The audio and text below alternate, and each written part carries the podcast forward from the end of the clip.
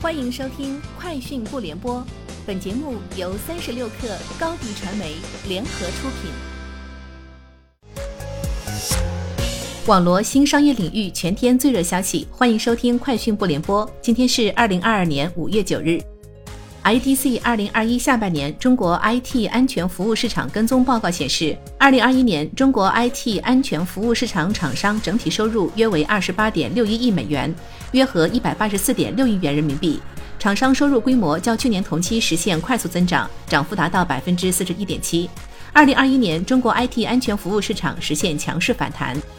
丰田汽车印度子公司 TKM 宣布将投资四百八十亿卢比。约六点二三七亿美元用于支持公司印度的减碳工作。随着印度政府努力推广使用电动汽车，该公司将重点在印度南部卡纳塔克邦制造电动汽车零部件。此前，丰田在此地已拥有一个生产基地。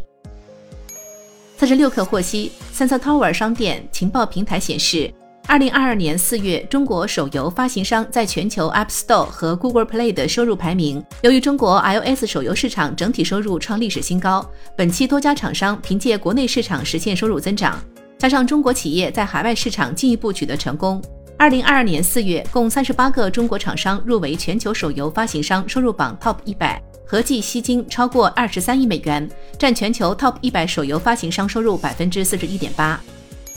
据报道，三星电子正在开发两亿像素的智能手机镜头，将用于预定明年推出的旗舰手机 Galaxy S 二三。这将是智能手机中像素水准最高的镜头。三星电子无线事业部和三星电机公司开发的两亿像素手机镜头已进入最后阶段。三星电机是三星电子最大智能手机镜头模组供应商。Google 将推出新款折叠手机 Pixel Notepad，预计第三季开始量产，成为 Google 首款智能折叠手机。调研机构 DSCC 执行长于推特上爆料，Google 首款折叠手机将配备58寸屏幕，大小约与三星 Galaxy Z Fold 系列类似，并且持续采用自主研发芯片 Tensor，售价约1400美元。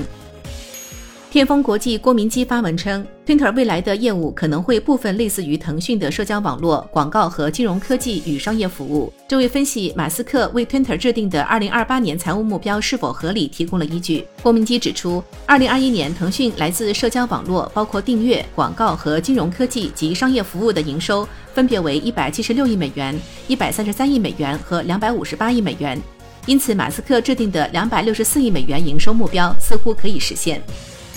AutoX 发布中国首个大型 Robotaxi 运营中心网络，首批包含十座大型运营中心，分别坐落于深圳、上海、广州、北京等一线城市，专为大规模 Robotaxi 车队专业级运维调度而建，支持超一千加台无人车在一千多平方公里大区域内运转。以上就是今天节目的全部内容，明天见。